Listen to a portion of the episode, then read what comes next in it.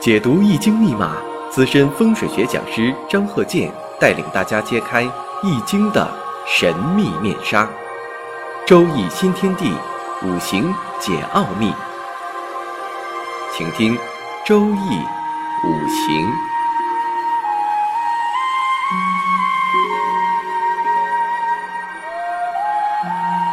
上山微电台荣誉出品。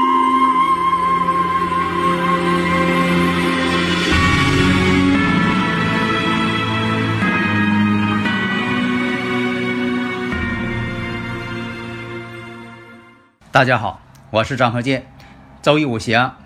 下面呢，我们讲一下这样一个例子啊：庚午、乙酉、庚辰。在以前也讲过呀，这个十个大拜日啊，古人就把这个有些日子啊就定义为十个大拜日，但这个日子呢，不是按照初一、十五啊、初几呀、来定的，它是按照天干地支来定的。所以说，很多听友朋友问，那哪一天是这个十个大拜日啊？啊，初几是这个阴差阳错日啊？它不是按照初一十五来的，或者说它不按照阴历走，也不按照阳历去走，它按什么呢？天干地支顺序排下来的，都排几千年了。所以咱中国文化呀，一直没有断过，一直在排。那就拿这个天干地支来说，一直在排。那么呢，你像这个生日啊，咱再说一下，像庚午、乙酉、庚辰，它这个时柱就没有。啊，有的时候这个石柱啊，确实不好获得。第一，很多人呢，他石柱啊没记准，特别是这个年龄大的朋友，在以前这个钟表也没有，在农村出生，只能说大致的啊，听收音机或者是听生产队那个大喇叭广播啊，这个其他的这个获得这个时这个时间呢很难。你像很多这个朋友啊，就是现在有些年轻人也是一样，就是当时记得你说家里边没有表啊，只记得吃晚饭的时候，或者是生产队那个广播，呃，播哪个新闻的时候。岁数再大一些的更记不住了，有的家里孩子很多，连父母都忘了几点出生的了。另一个现在来讲，即便自己知道，因为这现在这个呃出生证标的很明确，但是有一点。你说你两个人处朋友、处对象啊，你也不能说的，呃，突然间就问人家是几点出生的呀？你要问生日可以啊，比如说互相了解一下啊自己的生日啊，这个互相赠送个生日礼物啊，这个很正常。同事之间也可以问，这个都很正常。但是这个出生几点，这就不好问。所以说呢，在这里呢，我以前也讲过，我说知道年月日基本上就可以了。为什么呢？这个生日五行啊，它基本上是按照这个出生日啊来定的，就以出生日为参考点，其他的年月时都是为出生日服务的。在这里呢，我想说一下什么问题呀？这个朋友都关心呐，这个十个大拜日，在以前讲过这个阴差阳错日，因为这个阴差阳错日啊，它对这个情感的影响啊。特别有副作用，好多朋友啊，我就说嘛，总是在问说的，呃，初几是阴差阳错日啊？呃，这个呃，初几是这个十个大拜日啊？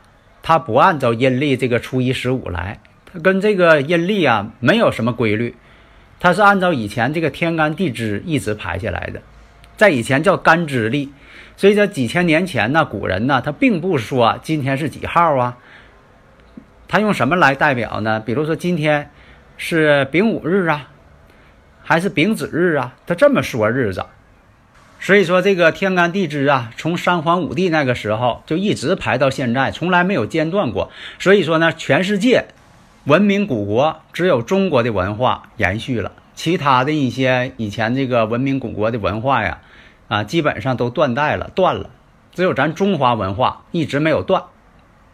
那么这个，咱今天讲一下呢，这个十个大拜日。这十个大拜日啊，听着不好听啊，古人起这名字，反正这个，呃，听起来特别不顺耳啊。但是呢，它说明一个问题，就是这个日子对这个自己家庭的影响，比如小的时候对家庭影响，等到他成家立业了，对自己家庭的影响啊，都有一定的这个副作用。因为什么呢？在以前呢，你像这个。呃长辈儿啊，或者是一些呃家庭啊，总爱说这孩子真败家呢，啊，总爱说这句话，说的倒挺狠，说这孩子啊不知道攒钱，净花钱，啊，这是他这是孩子一个主观的一个呃情况。如果还有什么呢，并不是孩子主观愿意这么做的，你比如说这孩子一出生。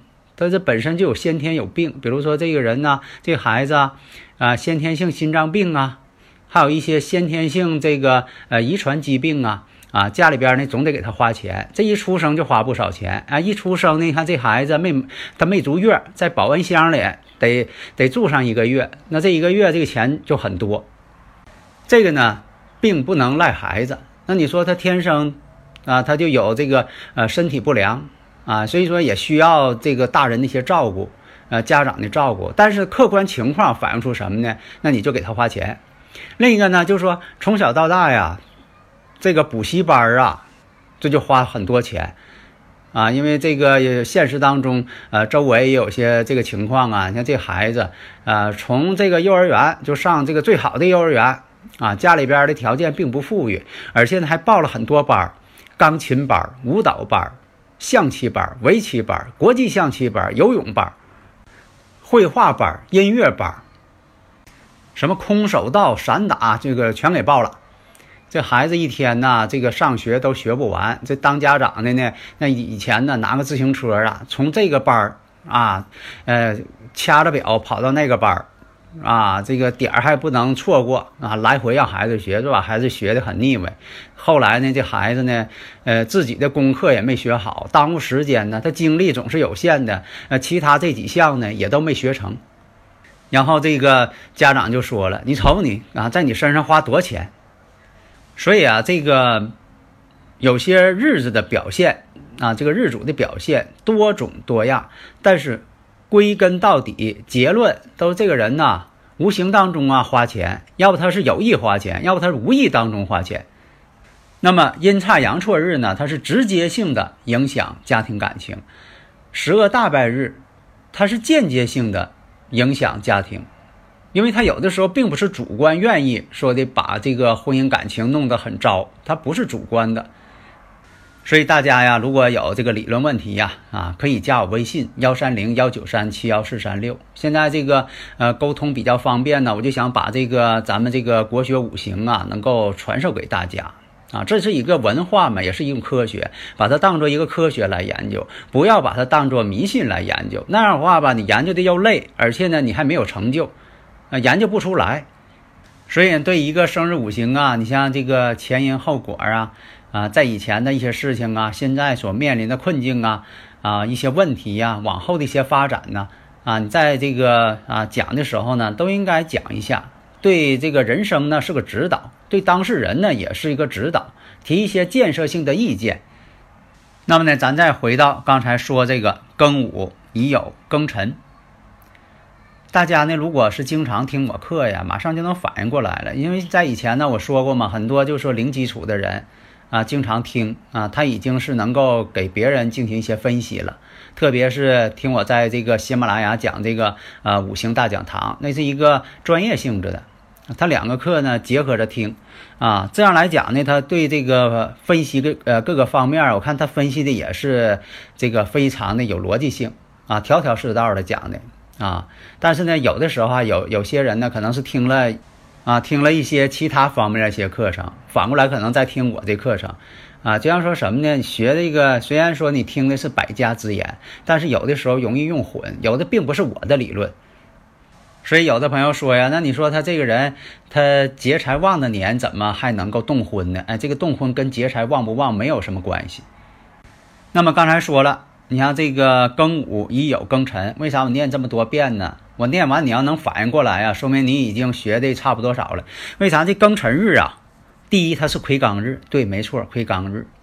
那么呢，它又是十个大败日。你看，就是刚才我讲的十个大败日嘛。那么这个呃，生日五行啊，是个真实的这么一个例子。那现实当中的，不是我们说的杜撰的。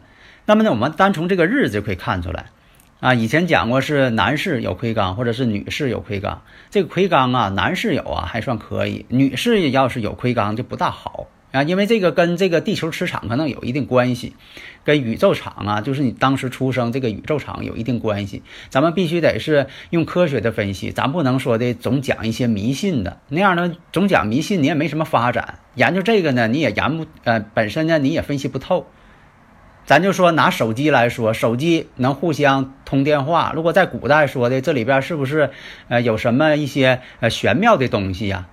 你说这个手机能通话，那这里边是不是有顺风耳啊？那你老那么解释，就太迷信了。你永远不能把手机发展一个顶端，你要把它科学的研究。那好，那一代一代的这手机越发明越厉害。所以你科学的态度，你将来会把这个手机芯片呢发明出来，这个光子芯片呢、量子芯片呢，你就可以发明出来了。否则的话，你只能是握着以前的那种大哥大搁那地方。哎呀，这东西已经发展到头了，不用再发明了。所以这生日五行也是一样，你要是科学的去看待它，哎，你也可以创造出来更好的呃预测分析的方法。那么真实的情况是怎么样呢？这个女士啊，呃，你像这个十个大白日，呃，她老公呢就说啊，这个钱呢都交给她啊。现在一般来说都是女士管家嘛，男的在外边挣钱嘛。后来呢，老人得病了，说要是看病，结果呢，这女这个女士啊，总是拿不出钱。一一开始呢，呃，她老公呢就认为说这个女的这比较勤俭啊，不爱花钱，不爱拿钱。后来才发现，她老公啊在外边这个辛辛苦苦啊，这个上班挣的钱呐，结果呢，这个女士呢都给捐出去了。呃，这是这样啊，因为什么呢？捐。啊，是也是为了这个呃扶持这个弱势群体啊，公益活动，这个应该点赞，这是对的。但是你也得量力而行。那你自己家呢？你说又有老人有病啊，自己呢孩子呢也需要照料啊，孩子啊才两岁多。结果呢，就是她老公啊，这个十几年辛辛苦苦啊，这个挣的钱。那么捐献这个数字啊也是非常巨大的，她老公这个十多年啊这个收入啊，当然了，就说的捐献，我刚才说了是正确的，你要扶持嘛，社会弱势群体嘛。但是有一点呢，你说自己的这个老人有病，急需用钱，结果呢拿不出来，孩子一些这个教育啊费用啊，结果也拿不出来。那么呢，他这个呢是五行上呢，从这个二零一四年。啊，甲午年就开始捐献啊，不停的捐献，因为这个甲午年对他来说呢，呃，这个甲木财星呢没有根，那么你看呢，他这个月上呢是乙木财星，这属于啥呢？印头财啊，有印头财容易破财，为啥呢？它是庚辰日。庚金呢，在酉月上，这个酉月就是阳刃。阳刃呢，你看天干呢有个乙木，这这个乙木呢就是它财星，也就是说这个乙木呢坐在这个阳刃上了，容易破财，这是一方面。那个庚辰日，这庚辰日刚才我说了一个是魁罡日啊，一个是十个大白日，所以说呢，他说是捐献了啊，但是这个具体情况呢，咱就是根据这个报道，咱就是按这个来。那么呢，就说。有这种情况啊，就是一般来说吧，啊，爱花钱。那么呢，在这个二零一七年丁酉年啊，动婚，呃，结婚了啊，呃，后来呢，这个孩子呢，也就是两岁多啊，呃，不到三岁啊。为什么说是丁酉年？这个按照我那理论，你可以分析一下。所以说呢，这个呃，动婚时间不是说的这个劫财有劫财的时候就不动婚啊，这个不是一个依据。那么呢，石柱呢，有可能是尘土，也可能是虚土。比如说，它有这个辰戌相，如果是虚土，那就是带辰戌相冲了，就是华盖呢也很旺啊。那么呢，如果尘土呢本身来讲呢也是华盖啊，那么透的呢就是比肩了。所以呢，在戊戌年的时候，二零一八年的时候，这个呃捐款呢达到了一个高峰。为什么呢？辰戌相冲了。以前我讲嘛，辰戌冲嘛。首先，我们肯定。捐助公益事业是应该点赞的，是应该赞扬的。但是呢，也得看看自己的实力，你得自己生活得保证啊。那么华盖多以前我讲过，属于孤独。这个孤独是个广义的啊，就说他这总是一些考虑一些问题呀，最后钻牛角尖了啊。后来呢，就说呃，老公呢带她去这个到医院诊断啊，到底是怎么回事啊？是真是献爱心呢，还是说他有什么一些其他的考虑啊？后来经过这个呃心理专家的呃测评，认为呢，啊嗯这位女士啊有严重的抑郁症。所以说呢，以前呢我也是看过一些这个华盖比较多的啊土比较多的，确实有很多这个抑郁或者是有些精神层面的一些问题。那么呢，为了让大家呢更好理解，我说一下这个十个大拜日啊。你像这个甲辰日、乙巳日、壬申日、丙申日、丁亥日、庚辰日、戊戌日、癸亥日、辛巳日、乙丑日，啊，这个跟初一十五阴历没有什么关系，它就是按照天干地支啊干支排列。你像这个癸亥日，它也是阴差阳错日，它又是十恶大败日。你像这庚辰日，它又是亏刚日，又是十恶大败日。那古人他就这么定的，可能也是根据这个经验学统计，认为这几个日子的有这种特点。这个日期呢，它不是单单一个数字。你像说这个上一堂我们讲过，说这个大闸蟹，大闸蟹呢，它就是呃，咱就举这个大闸蟹例子啊，它就是到了这个呃，它是跟着节气走的。但是呢，今年呢八月十五啊，它来的早。